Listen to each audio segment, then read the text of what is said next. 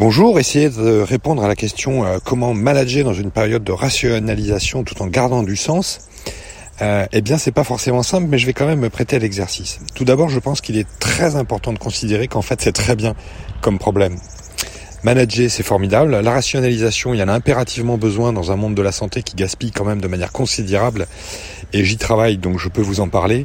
Et redonner du sens, eh bien, ça participe à redéfinir la raison d'être d'un service ou d'un établissement. C'est donc une clé pour la suite. Si je me permets de vous suggérer une euh, piste, moi je considère mes équipes comme mes clients. En fait, j'ai deux types de clients, ceux qui me payent et ceux qui font le boulot. Si on considère notre équipe comme des clients, eh bien on est là pour répondre à leurs besoins. Répondre à leurs besoins, ça veut dire qu'il faut être à l'écoute, demander, questionner, mesurer quelles sont les solutions qui sont à leur sens les meilleures.